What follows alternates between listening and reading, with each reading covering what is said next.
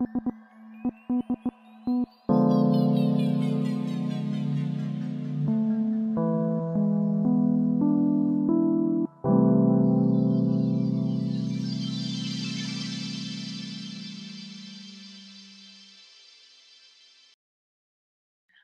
dragoncitos, hola Eli, bienvenidos a Frecuencia Eco.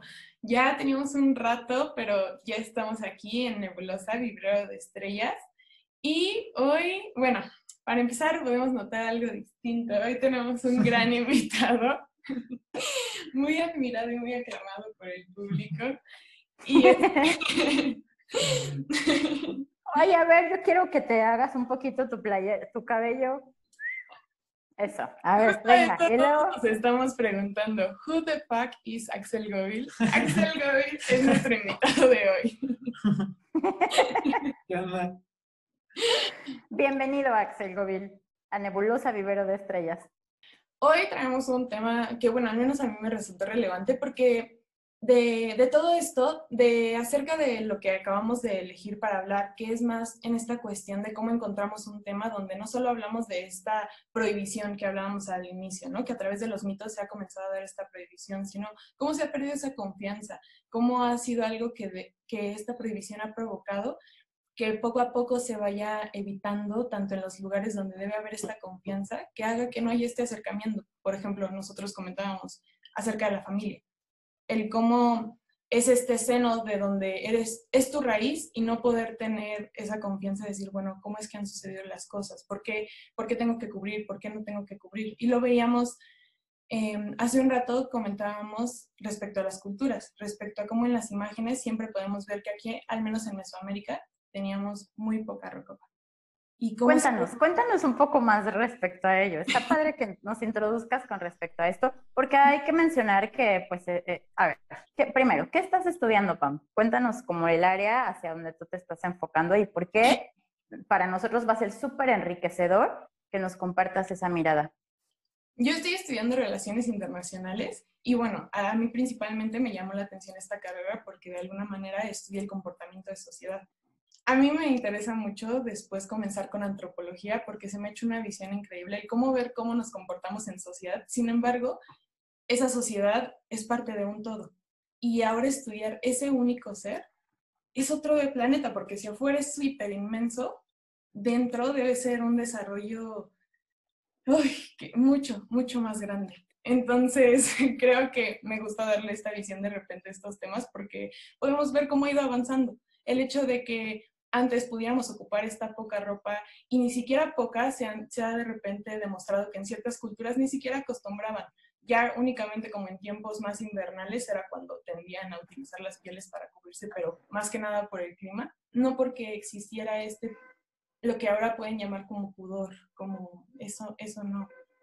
Y entonces eso, irlo adaptando a nuestro hoy en día, es algo muy cañón, ¿no? Porque ahora podemos ver toda la dualidad del otro lado, donde es, ahora tápate cuanto puedas, porque eso incluso te puede, puede decir mucho de ti cuando dices qué, por qué, ¿no? Y que finalmente fue adoptado, y, que lo que a mí me, quiero hacer un paréntesis aquí, que lo que a mí me llamó la atención de lo que les compartí antes de iniciar la grabación, es como esas Em, esos países que vinieron a compartirnos esos métodos o formas de vida, en realidad actualmente ya se han ido liberando de esas creencias y ahora es como todo lo contrario. Ellos son mucho más desprendidos de, este prejuicio, mucho más desprendidos de, mm, de, los mitos, ¿no? Se han enfocado quizá o tras todo lo que han vivido, eh, pues a estudiar, investigar, conocerse, tener una relación más armónica con la naturaleza. Es decir, así para pronto, adoptaron ellos lo que nosotros les compartimos en un inicio de nuestra forma de vida y es como si hubiéramos cambiado el switch. Creo yo que la diferencia y a donde yo quiero así puntualizar es que nosotros como mexicanos perdimos mucha esencia de la raíz, de lo que realmente nos conectaba con la, la, tierra, de lo que realmente nos conectaba con nuestra esencia, y se está reflejando de una manera mm, dañina y nociva, no solo para los mexicanos, sino para sus familias de los mexicanos, obviamente, y para todo lo que compartimos hacia el mundo. Y bueno, eso ya es otro tema en donde no me voy a clavar ahorita, pero sí es importante que si nos estás siguiendo en los episodios, vayas dándole continuidad para entender de qué estamos hablando. Sí, porque ha sido todo una, un puntualizar en respecto a este, para llegar a este conjunto. Ahora, antes de invitar al, al personajazo que tenemos compartiendo con nosotros en Nebulosa el día de hoy, pues debemos mencionar cómo surge o por qué surgió Nebulosa, como, bueno, no sé, como rapidísimo una introducción de lo que ustedes perciben de Nebulosa y cómo es que el invitado de hoy llega a este punto.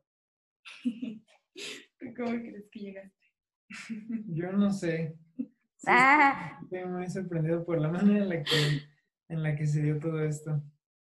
Cuéntanos para ti qué, qué es lo que se ha percibido, de qué es nebulosa, cómo se dio y cómo llegas tú con nosotros. Pues yo creo que principalmente lo que yo puedo identificar en, en los videos o con, de lo que me he dado cuenta y me ha llamado más la atención es que en todos como que se hable del tema que se hable, se va a hablar tal y como es. Como que me gusta esa libertad de expresión que hay aquí en cuanto a, porque tocan no solamente temas bueno, más bien, todo en general lo relacionan con la espiritualidad y eso es lo que más me gusta. Que eso permite que se hable sin, es decir, con total transparencia. Creo que eso es lo que yo más puedo destacar. Ok. Em, para ti, ¿cuál, ¿cuál ha sido como el tema que em, consideras que nos trajo aquí a este episodio? El tema. Ajá de los que has visto, es decir, de todos los videos anteriores, ¿qué tema consideras tú que realmente fue lo que energéticamente te trajo a este punto, a este espacio, a este episodio, y que te hizo vibrar como en la misma frecuencia para estar en este momento? Pues yo siento que por algo que me había platicado Pam, me iría un poquito a uno de los capítulos eh, más recientes, como del penúltimo o antepenúltimo, no estoy seguro. No es cierto, creo que de hecho fue el último, que es donde hablan eh, mucho sobre sexualidad, como muy enfocado a la energía o al poder de uno mismo. Algo así estuvieron tocando en esa ocasión. Sí. Así es. eso. no sé si de eso me vayan a preguntar, dice. No, no, no, O sea, me refiero que no sé si estoy correcto porque ya me había platicado un poco. Sí, bueno, para nosotros es importante, primero que nada, sí creo que es importante tal cual poner las cartas sobre la mesa de quién es, por quién es, quién carambas es Axel Govil y qué hace aquí con nosotros, ¿no? Em, pues es, mi hijo y es... es mi eh,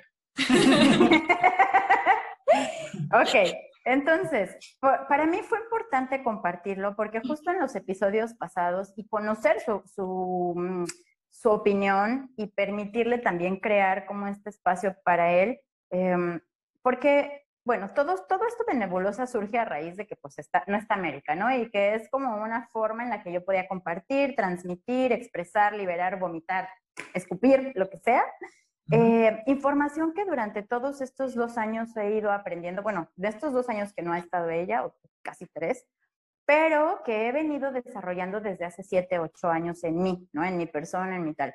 Y de repente platicando con un amigo me decía, oye, pero qué complicado para tu hijo escuchar todos estos temas. Yo le compartí a él que pues mi hijo actualmente, eh, él y yo tenemos una relación muy, muy abierta, que somos, tenemos una comunicación súper linda, y confianza, creo yo, en donde también podemos tener como este criterio. Obviamente eso no se formó de la noche a la mañana, pero para poder compartirlo con ustedes y con, o sea, con todos los que nos vean Nebulosa, pues es importante para mí como darle la oportunidad de que él diga su opinión y su perspectiva más allá de lo que mamá o la novia puedan decir, ¿no? Entonces, em, ¿qué les parece si nos vamos de lleno, no? Nos vamos de lleno. Eh, para ustedes, ¿qué es primero? Con respecto al tema de la masturbación, vamos a hablar, hubo un episodio en donde se llama masturba, no, ¿cómo? No temas. Temas, turbate. Eso. y, eh, ¿Cómo? Está bueno ese título. ok, entonces, pues en ese tema, en ese episodio justamente hablábamos de los mitos pros y contras de la, de la masturbación. ¿Qué podrían mencionarnos ustedes actualmente respecto a que, cómo, o sea, es decir, desde la parte de hijos, ustedes dos, ¿qué opinan de que una mamá, de que las mamás actuales y los hijos actuales hablen y pongan las cartas sobre la mesa de estos temas tan importantes? La importancia, yo creo fundamentalmente que eso abre una, un vínculo de confianza. El hecho de decir, sé que para, para tu autoestima, para tu desarrollo, es, es bueno que tú tengas esta intimidad contigo mismo, abre justamente una puerta de mucho amor, ¿no? Qué mejor que desearle a una persona y a una persona que es tu hijo compartir esa sexualidad tan abierta y decir, sé que esto es porque es bueno para ti.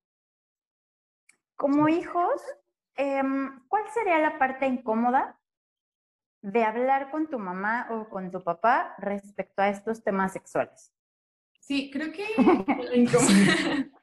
la incomodidad al menos personalmente, va un poco más respecto a los tabús que pueden existir, como lo que eso represente de ti y, esa cuestión como familiar, al final como que, te digo, va más en cuanto a creencias, eh, no tanto, pero creo que, por ejemplo, abrir, abrir este espacio, al menos justo para mí, eso me ha, este, ayudado. El hecho de decir si para los demás soy esta persona que realmente es curiosa, que realmente quiere compartir lo que tiene acerca de, y más hablando en cuestión masturbación, ¿por qué no mostrarme así a las personas que también más amo en este mundo? Entonces es únicamente como, como que hay ciertas cosas que también ayudan a desarrollar que tú mismo dejes de hacer incómodo eso que no es incómodo. Ok. Y para los papás, o sea, como desde el otro lado, ¿cuál creen que sea Em, pues eh, la dificultad o la incomodidad de como padres hablar o escuchar, creo que esto es más cañón, porque es como escuchar, fíjate, creo que la parte más em, complicada para mí o la, la parte más incómoda es obviamente como todo, pues el miedo al juicio, ¿no? El miedo al juicio, que pues es algo que yo tuve que trabajar durante muchos años para poder abrirme y tener la libertad de expresar tal cual siento las cosas. Creo que hay un miedo muy profundo en, las, en el ser humano, que es el miedo a la no aceptación y la no pertenencia. Es decir, si, si yo soy así como la oveja negra de la familia, que nadie habla de sexo y de repente ella viene y confronta, y, no que confronte atacando, sino más bien pues, está siendo un espejo de toda esa carga sexual, de toda esa revolución mental y espiritual, en donde es como, güey, ¿qué te está pasando? Tú no, tú eres la niñita buena, ¿no? Tú eres la que se debe de portar bien, con los calcetincitos acomodados, como los memes lo dicen. Sin embargo, perdón, como que el mayor conflicto ahí es que rompes, bueno, la persona que hace eso rompe con el con la imagen que tienen las demás personas de ti mismo, ¿no? Bueno, de, lo que creen que eres tú. Así es. Ahora, uno de mis más grandes miedos al momento de empezar a hacer todo esto era, yo no sé si mis hijos estén preparados, porque bueno, yo ya me trabajé, yo ya me hice, yo ya, yo ya me me desprendí de ese miedo a la, no pertenencia, al juicio, etcétera, ¿no? Pero yo no sé si mis hijos ya están como lo suficientemente firmes y fuertes para mantener separados en la corriente de todos los comentarios, de todos los juicios, que a lo mejor son directo, directamente e inicialmente hacia mí, como mamá, pero que finalmente les salpicarán en uno u otro momento a ellos. ¿Me explico? Ahora, eh, creo que ese fue el principal miedo. Pero después de eso también es como, el, ¿realmente es cierto? ¿Realmente esto que yo pienso es real? ¿O estoy como muy fumada, muy volada, muy destapada de la, de la caja de creencias? Y que eso me puede hacer mm, como tergiversar las versiones y que en mi mente crear una historia diferente, ¿no? Sin embargo, en estos últimos meses yo me he dado cuenta, bueno, no meses, en estos dos últimos años me di a la oportunidad de romper esas creencias, de permitirme preguntarme si es real o no, y lo he comprobado con otras personas, ¿no? Entonces, hoy sé que lo que pienso no es una loquera, ni una fumadez, ni una sé que es real, que hay evidencias científicas que nos están diciendo y pidiendo a gritos, infórmense en el sexo, acérquense al sexo, reconecten con su sexualidad. Y ahí fue donde dije, vámonos recio, de aquí para el real. Y sobre todo, de aquí para el real. y sobre todo, em, el que qué mejor que, que probarlo que, que, con las mismas pruebas que tú estás llevando a cabo, ¿no? O sea, este decir, no es nada más porque se tenga que hablar, sino que ve cómo mejora emocionalmente el ser humano teniendo la apertura de hacer esto. Y te digo, y no es cosa fumada porque lo podemos ver, ¿no? O sea, de qué manera esta relación padre-hijo ha podido ser mucho más sólida, mucho más viable, que, que demuestra que realmente abrir esta parte hace un canal mucho más seguro. Ok.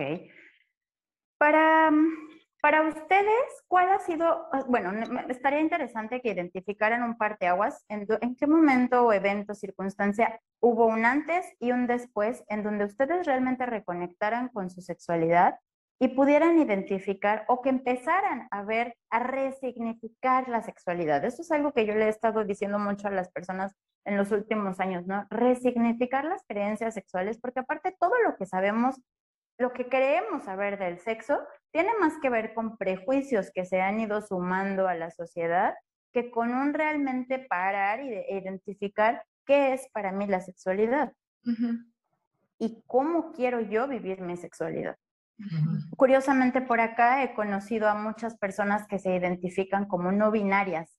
Y al momento de no, de, no, querer ni siquiera identificarse como un sexo, la visión, la, la perspectiva es completamente diferente. Y hace unos años, por ejemplo, un maestro de bioquímica en, la carrera de nutrición me decía, hay una teoría en donde ya va a haber un momento en el que va a haber más personas homosexuales o más personas lésbicas, más tal, porque la, la evolución del ser humano lo requiere porque estamos sobrepoblando el mundo.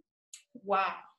Esa es una teoría muy interesante, pero analizándola y compart o sea, como uniendo las piezas, no me parece nada bizarra ni nada mm, lejos de la realidad. No, sí, es realmente algo que está sucediendo. Y qué, qué increíble que inconscientemente lo estemos haciendo para dejar de poblar. O sea, Claro, y, a lo mejor no es solo para dejar de poblar, sino para crear un equilibrio en la convivencia, porque el fin como tal de no poblar, sobrepoblar un espacio, es para que los que la habitan la puedan vivir en armonía. Sí. Sí. Pues sí, es como dices, no suena nada alejado de la realidad, realmente es algo que estamos viviendo. Entonces, para ustedes, ¿cómo fue o qué, qué, qué sería el antes y el después, en donde pueden identificar el beneficio de conectar sexualmente consigo mismos y que le puedan compartir a quienes nos vean y pues de alguna manera ser como esa inspiración. Bueno, bueno, yo creo que los, vaya, las ideas que más he rescatado, que, de las que más me he dado cuenta, yo creo que de unos tres meses para acá, o de dos, tres meses para acá, fue que hace poquito le platicaba a Pam una teoría que yo tenía acerca de, de qué relación han de tener los orgasmos con la meditación. Entonces le, le, platiqué todo, todo esto le dije, es que a veces tengo la, la, intención o se me ha metido la idea de que justo en el momento de, de llegar a un orgasmo, pensar en, no sé, en alguna de mis metas más altas o en alguno de mis objetivos más cabrones. Y obviamente no solamente pensarlo, o sea, simplemente como tratar de enfocar mi energía de ese momento a ese objetivo. Y entonces ya le platiqué esto y así, y a las dos, tres semanas, tú me mandaste un libro en el que se llama Secretos Tántricos. Y entonces hay una parte en las primeras páginas donde habla mucho acerca de lo mismo. Entonces cuando lo leí dije, no manches. Y este, recuerdo que como que afirmé ciertas cosas acerca de mi teoría, como en relación a, por ejemplo, el cómo conectar con una persona, el que, el conectar contigo mismo, el que incluso surgió esta mm, otra teoría de que en cuestión a esto de por qué empezamos a dejar de hablar de sexualidad. Como que esta, esta pregunta no, no dejaba de sonar en mi cabeza y como que lo empecé a relacionar mucho con las religiones y las culturas, más bien no las culturas, eh, las religiones y los gobiernos que empezaron a ver en, ciertos, en ciertas partes del mundo poquito a poquito y que al ver tal vez que como una persona conecta mucho más con su espiritualidad a través de la sexualidad, eh, pues dijeron hay que empezar a tapar estos lugares para que no puedan levantarse como nosotros o para que ellos no puedan levantarse. Y entonces, pues a raíz de eso empezaron a crear los tabús, empezaron a crear falsa información acerca de, de los cuerpos de cada persona, de cómo debe ser tratada una persona. Y como que esa fue una manera de apaciguarnos a todos.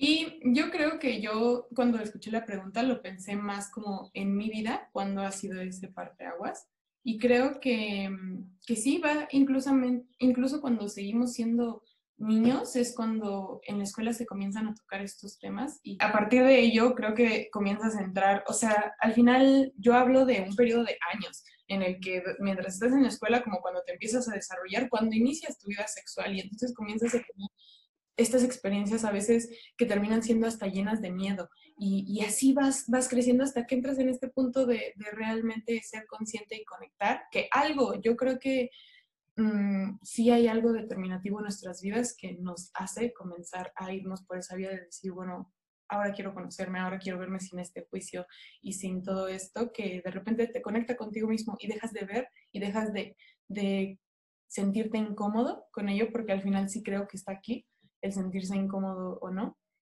Entonces, este, sí creo que es un, algo determinativo en, en ese parteaguas de donde decir, ok, después de todo esto decido tener un criterio y así es mi punto de ver las cosas. Totalmente. Y a mí me gustaría cerrar con esta parte de eh, la prohibición es un detonante para el caos. Em, si tú, o sea, si te están enseñando a rechazar algo de donde vienes, por supuesto que te van a arrancar todo lo que eres o que fuiste al, llegar a este plano terrenal. Es decir, si te están diciendo que, un, que mostrar tu cuerpo, que mostrar lo que tú estás haciendo, que mostrar con la, el, el, vehículo en el cual llegaste a este plano y lo tienes que tapar y mm, ver como algo negativo, porque así lo dicta una sociedad para una convivencia, por supuesto que vas a rechazarte a ti mismo en algún punto porque estás vivenciándote dentro de eso que está prohibido. Al momento de relacionarte con otras personas, ese, ese doble vínculo, porque la prohibición es eso, un mensaje de doble vínculo, un mensaje de esto existe, esto se puede, esto se hace, pero tú no lo hagas. ¿Me explico? Entonces, eh, una persona que no ha trabajado la fortaleza de carácter de el criterio propio y de la mentalidad abierta, es una persona que va a aguantarse a lo que le dicten que tiene que hacer. No porque sea más o menos, sino porque no tiene esta libertad de en su mente ser líder o dueño de sus propios pensamientos, sentimientos y acciones. Entonces, ¿a qué voy con ello? A que, por ejemplo, ¿no? Hay, una gran diferencia entre las personas que han desde chicos tenido una educación con recursos para explorarse a sí mismo, a una persona que no ha tenido los recursos para conocer de sus emociones, que no ha tenido los recursos para, por ejemplo, plasmar, pintar, expresar, que le dicen, tú cállate, chamaco, tanto, tal, ¿no? O no hables, o no digas, no sientas, no llores y que por supuesto toda esa prohibición se va a ir convirtiendo en morbo. Un morbo que va a tener que transmitir a con quien se comparta o con quien se relacione a través, puede ser del control, del dominio, ¿no? De, de lo, no lo tengo, lo quiero tener, pero lo tengo que hacer escondidas para que yo no quede mal o no esté mal. Y ahí, ¿por qué me viene a la mente? Porque pues sí, es notorio que las personas, hay, hay lugares en donde hay bajos recursos económicos y es la mayoría, de, son las mayoría de las personas que dicen, ay, mamacita, y cuando te ven con una bolsa, una falda o un algo. Pero también hay personas de muy altos recursos en donde no tienen esas em, herramientas de respeto y no tiene nada que ver con el dinero, tiene que ver con el autorrespeto hacia sí mismos y por supuesto hacia sus padres, porque fueron los que les enseñaron a cómo relacionarse en torno al sexo. Sí. Entonces, este tema es súper amplio, por supuesto que no lo vamos a abordar todo en este momento, pero sí me gustaría mucho pues que ustedes ya por último me compartieran Em, a qué invitan a los demás de su edad que vean y a qué invitan a los papás. No tienen que ser papás como la dragona, porque obviamente para haber caminado todo eso, tuve que haber hecho cosas y experimentado cosas que yo no le querría compartir o, decir a nadie háganlo, pero tampoco les diría no lo hagan, porque gracias a esas experiencias es que yo me descubrí, que yo entendí lo que sí quiero y lo que no quiero. Y para mí pasar por ese recorrido es una, un regalo de Dios. Sin embargo, no todos están dispuestos a, vivir las consecuencias de esos caminos, ¿no? Entonces yo no le digo a nadie pasa por aquí, ni tampoco no pases por aquí, solo muestro mi camino recorrido y ya cada quien decidirá, ¿no? Yo creo que eh, ligado a lo que estás comentando, mi conclusión en esta parte sería no tener miedo o bueno, tratar de vencer ese miedo a, romper ciertos, ciertas creencias. Que no, toda, que no todo lo que nos enseñaron los niños va a ser cierto, que no, toda, que no todo lo que experimentamos alguna vez eh, siempre va a ser así. Y no tenerle miedo a ese contacto con uno mismo, porque al final esa es la clave de, pues, del autoconocimiento y del, de encontrar tu poder abundante y, y saber manejar tu propia energía, no solamente en ese aspecto, sino manejándolo ahí aprender a también eh, aplicarlo en otras, en otras áreas de la vida o de cualquier contexto. Sí, totalmente. la, la parte, como que a mí me, yo les invitaría como a este, sí, afrontar, como a, como a decir que tiene que ver mucho con eso de los miedos, este decir a veces, como, como muchas veces me ha dicho, los miedos no son reales. Y, hasta que no estamos ahí, hasta que todo el tiempo estamos sobrepensando, como dices que va a pasar seguramente esto y va a pasar esto y lo otro, y muchas veces lo hacemos y no es cierto, no pasó nada de las mil tragedias que, que sucedieron en nuestra cabeza anteriormente. Entonces, ese de repente probar, no, no, no cerrarte aún, es que a fuerza va a pasar esto, porque aparte uno puede estar pensando, ¿no? Así como mis papás lo van a tomar pésimo, me van a decir que no, que no sé qué, y al contrario, en ese momento, a pesar de que a tu papá, mamá, este, creas que va a tener esta idea, de repente puede tomar ese momento de decir, qué bueno que te acercaste, déjame te comparto lo que yo sé. Entonces, no encasillemos a, a nadie, simplemente afrontemos y demos el salto de, a ver, sí, sí, porque al final siento que eso nos va a dar mucho más fuerza en nuestros siguientes saltos. Totalmente. Y también, esto es un tema que nos puede dar para mucho, pero por el día de hoy, ¿con, ¿con qué cerramos? Venga. Yo creo que a eso, ¿sabes? Todo de repente volvemos al mismo. Esto continúa siendo buscar tu propio equilibrio. Tú, tú, mismo vas, vas encontrando las herramientas que te sirven y de repente este que pase y fracase, bueno, eso me va para otra cosa y otra cosa y siempre es el decir, así yo lo llevo. No es que así tenga que ser, no es que así no se pueda hacer, así yo lo llevo. Y al final, como dices, eso va a liberar todo tu potencial.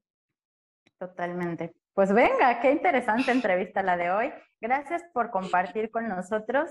Gracias por estar em, en este espacio nebuloso, vivero de estrellas. Y pues esperemos tenerte más seguido por acá.